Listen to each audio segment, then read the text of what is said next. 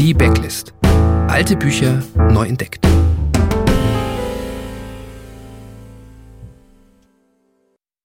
Sie ist im Harvey Nichols und prompt hat es sie ereilt.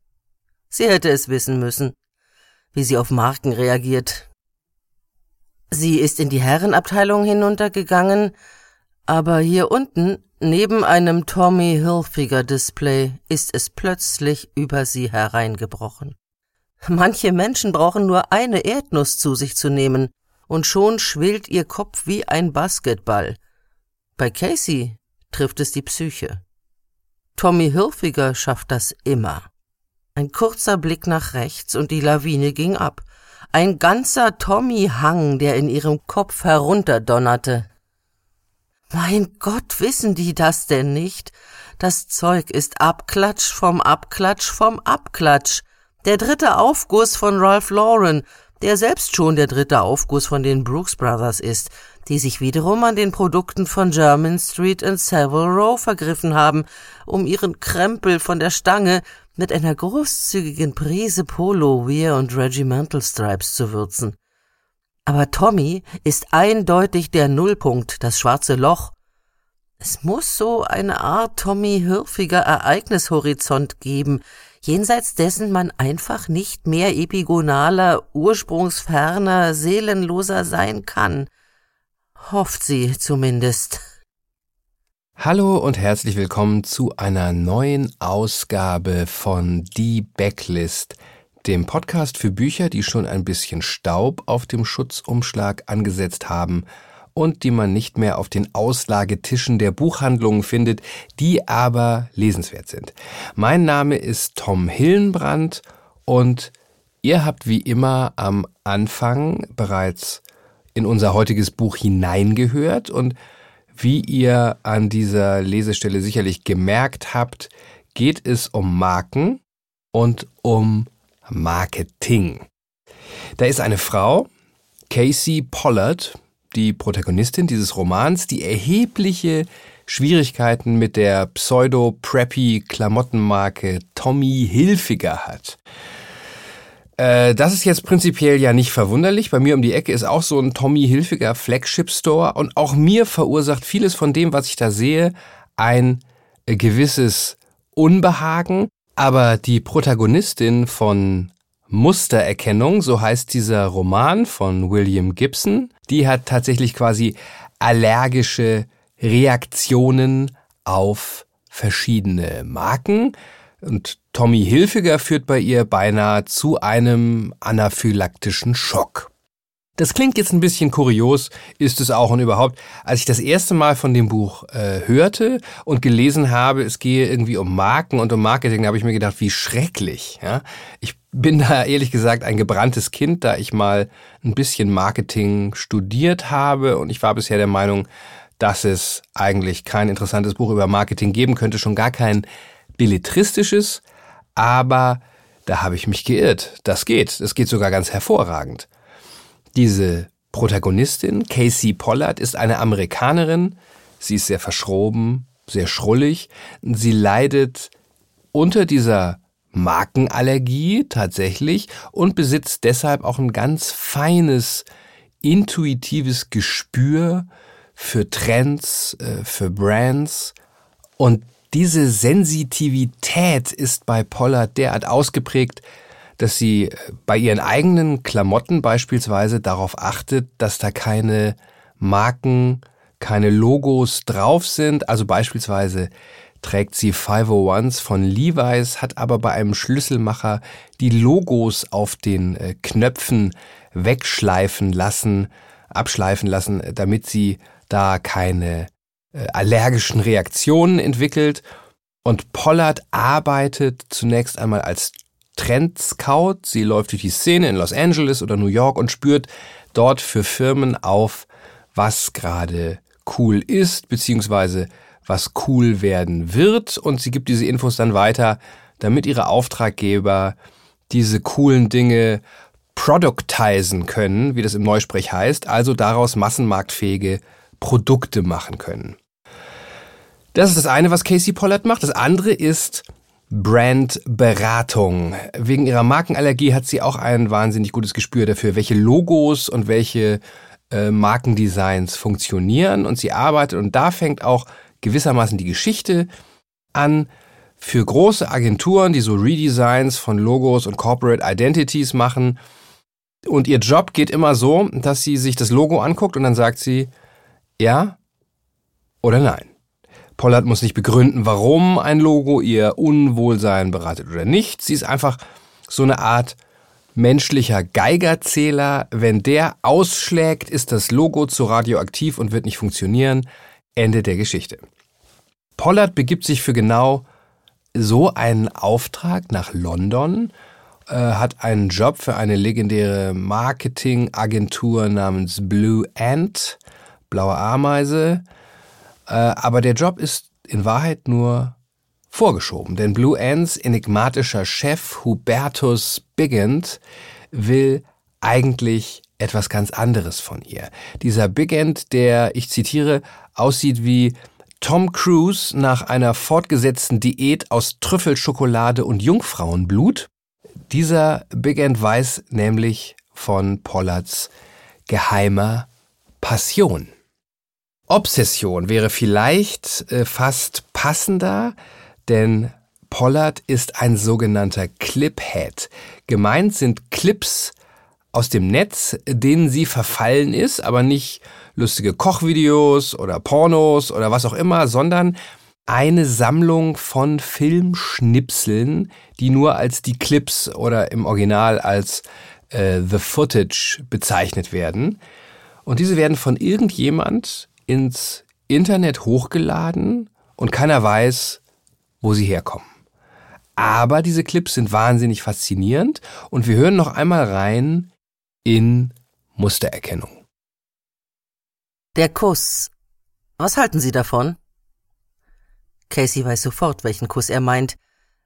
Aber sich Bidgent als Cliphead vorzustellen, ist ein so bizarrer Sprung, dass sie nichts weiter tun kann, als dasitzen und spüren, wie ihr Zwerchfell leise auf die tiefen Frequenzen der Musik reagiert, die sie bis eben gar nicht mehr bewusst wahrgenommen hat.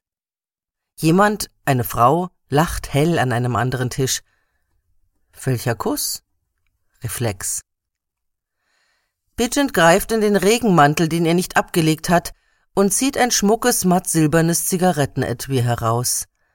Als er es auf den Tisch legt, entpuppt es sich als Titan-DVD-Spieler, der sich wie von selbst öffnet, während Bigent mit einem leichten Fingertippen Upload 135 auf den Schirm holt. Sie verfolgt den Kuss, sieht dann Bigent an.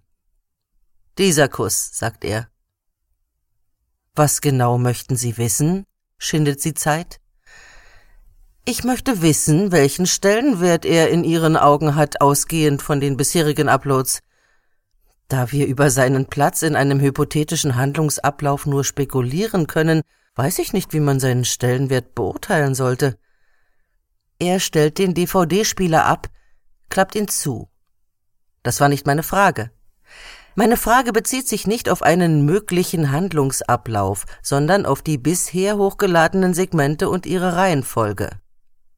Von diesen Clips gibt es Dutzende. Es tauchen immer mal wieder neue auf, und wer die hochlädt, ist genauso unbekannt wie die weiteren Umstände und äh, der Sinn des Ganzen. Es ist klar, dass die Clips auf irgendeine Weise zusammenhängen, aber man weiß nicht wie. Es gibt äh, ein Internetforum, äh, das sogenannte Footage Fetish Forum, und dort wird jeder dieser kleinen Filmschnipsel von selbsternannten Experten, Cineasten, Videofreaks diskutiert, seziert und auch korreliert, in dem Sinne, dass man sich fragt, ob die Schnipsel beispielsweise ein Narrativ haben. Es gibt verschiedene Zusammenschnitte der Clips, es gibt endlose Diskussionen darüber. Und das Faszinierende an den Clips äh, ist dies, nämlich das geschulte Auge kann erkennen, dass das kein YouTuber im Keller aufgenommen haben kann. Die Art und Weise, wie es gefilmt wurde, zeigt, dass hier ein begabter Regisseur am Werke war und auch die äh, Post-Production der Clips legt nahe, dass der oder die Produzenten über ganz erhebliche Ressourcen verfügen müssen. Und dieses Underground-Web-Phänomen soll Pollard für Big End studieren und die Quelle des Ganzen finden. Weil, so sagt er, jemand, der sich für Marketing und für Trends interessiert, der muss sich auch für die Clips interessieren, denn die seien äh, die interessanteste und cleverste und ausgefeilteste Guerilla-Marketing-Idee des 21. Jahrhunderts. Casey Pollard heftet sich also an die virtuellen Fersen des Urhebers der Clips und diese Geschichte wird, das kann man verraten, relativ rasch mysteriös und auch gefährlich.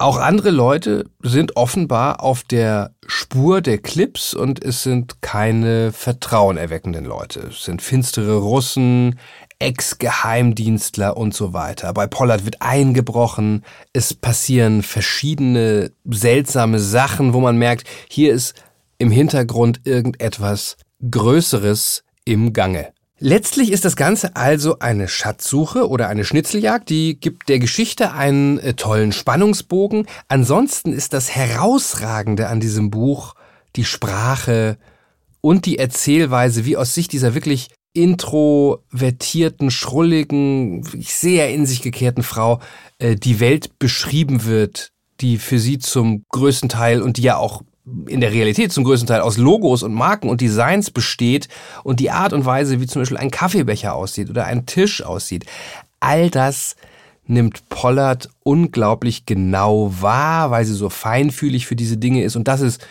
irre beschrieben. Das öffnet einem wirklich die Augen, also man könnte sagen, es ist eine andere Art und Weise, die Welt zu sehen.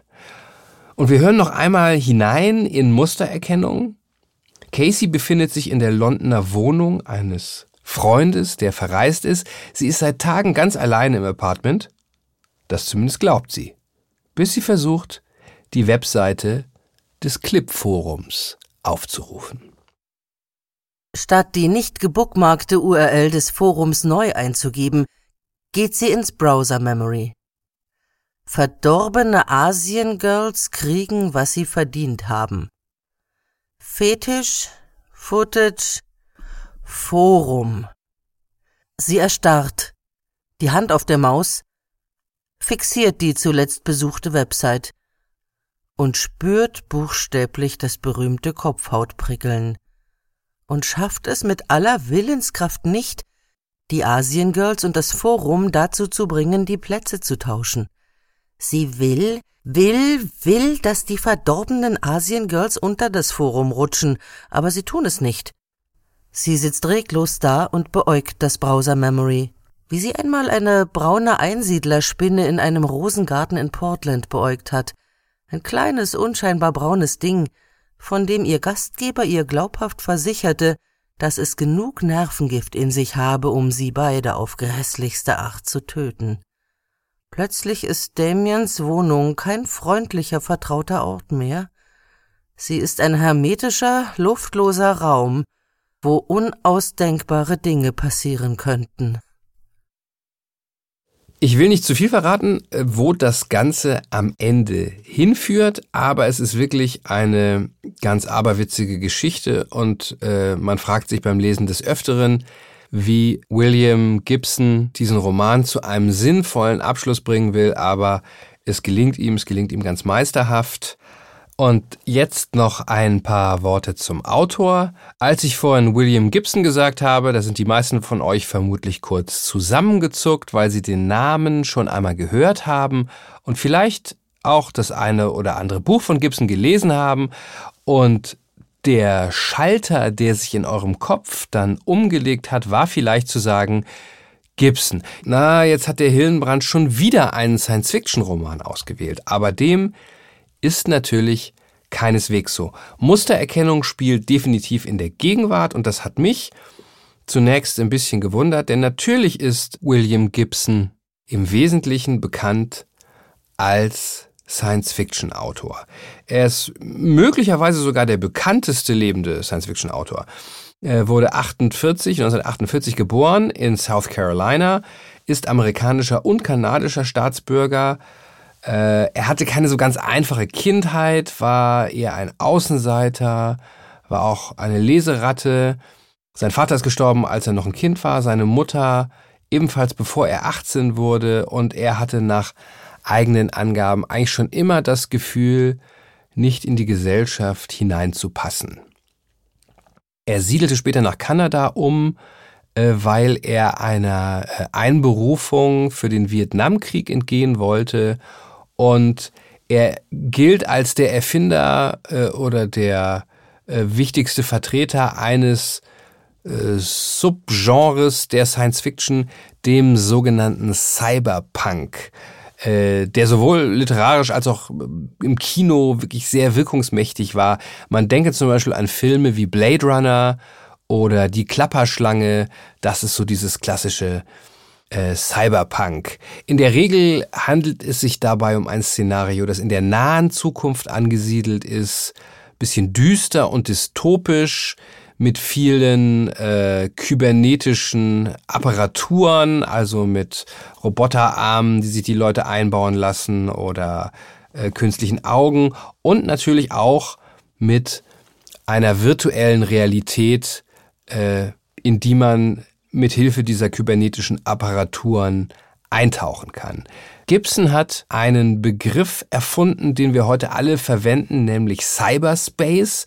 Und sein bekanntestes Buch ist vermutlich das 1984 erschienene Neuromancer, der erste Teil einer Trilogie, der sogenannten Sprawl-Trilogie. Wer das nicht gelesen hat, äh, wirklich ein Wahnsinnsbuch und auch heute noch brandaktuell. Gibson hat natürlich alles abgeräumt, was man in der SF so abräumen kann an Preisen, Hugo, Dick, Nebula Awards. Er hat außer dieser Sprawl-Trilogie bestehend aus Neuromancer, Mona Lisa Overdrive und Count Zero noch viele andere interessante Sachen geschrieben, zum Beispiel die Differenzmaschine zusammen mit Bruce Sterling, die äh, spielt in einer alternativen, nicht Zukunft, sondern einer alternativen Vergangenheit des viktorianischen Zeitalters, in der mechanische Computer, also die Differenzmaschine von Charles Babbage, äh, nicht nur Gedankenspiele waren oder Experimente, sondern die Technologie hat abgehoben und jedes äh, große Land verfügt über riesige Kathedralen, große, dampfbetriebene mechanische Computer, die äh, dann benutzt werden, um die Bevölkerung zu kontrollieren. Das ist quasi der Urroman äh, eines Genres, das man heute als Steampunk bezeichnet, also die Vermischung von frühindustrieller Zeit mit Hightech, äh, nur dass die Hightech mit Dampf und mechanisch läuft. Quasi ein weiteres Genre oder Subgenre der Science Fiction, das Gibson erfunden hat. Der Mann macht das in Serie. Mustererkennung, äh, im Original heißt das Buch übrigens Pattern Recognition, spielt aber wie gesagt in der Gegenwart. Äh, das Buch ist vor rund 15 Jahren erschienen und ist ebenfalls Teil einer Trilogie. Es gibt noch zwei weitere Bände namens Spook Country und Zero History. Auf Deutsch heißen die Quellcode und Systemneustart. Sie spielen alle in dem gleichen kontemporären Universum mit unterschiedlichen Protagonisten, aber Hubertus Big End von der Marketingfirma Blue End, der kommt in allen drei vor. Ich fand spannend, dass der Autor sich mal in der Gegenwart ausgetobt hat, denn Science Fiction ist ja letztlich immer nur äh, ein Kommentar äh, zur Gegenwart aus der Zukunft heraus. Und dies ist auch ein Kommentar der Gegenwart und vielleicht das Beste, was ich seit langem von Gibson gelesen habe. Vor allem wegen des großen Ideenreichtums und auch des Ideenreichtums der Sprache.